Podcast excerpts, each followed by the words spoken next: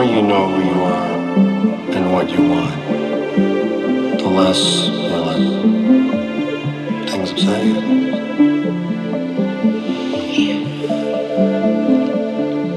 I just don't know what I'm supposed to be. You know? I tried being a writer, but I hate what I write. And I'm so mean. Means okay.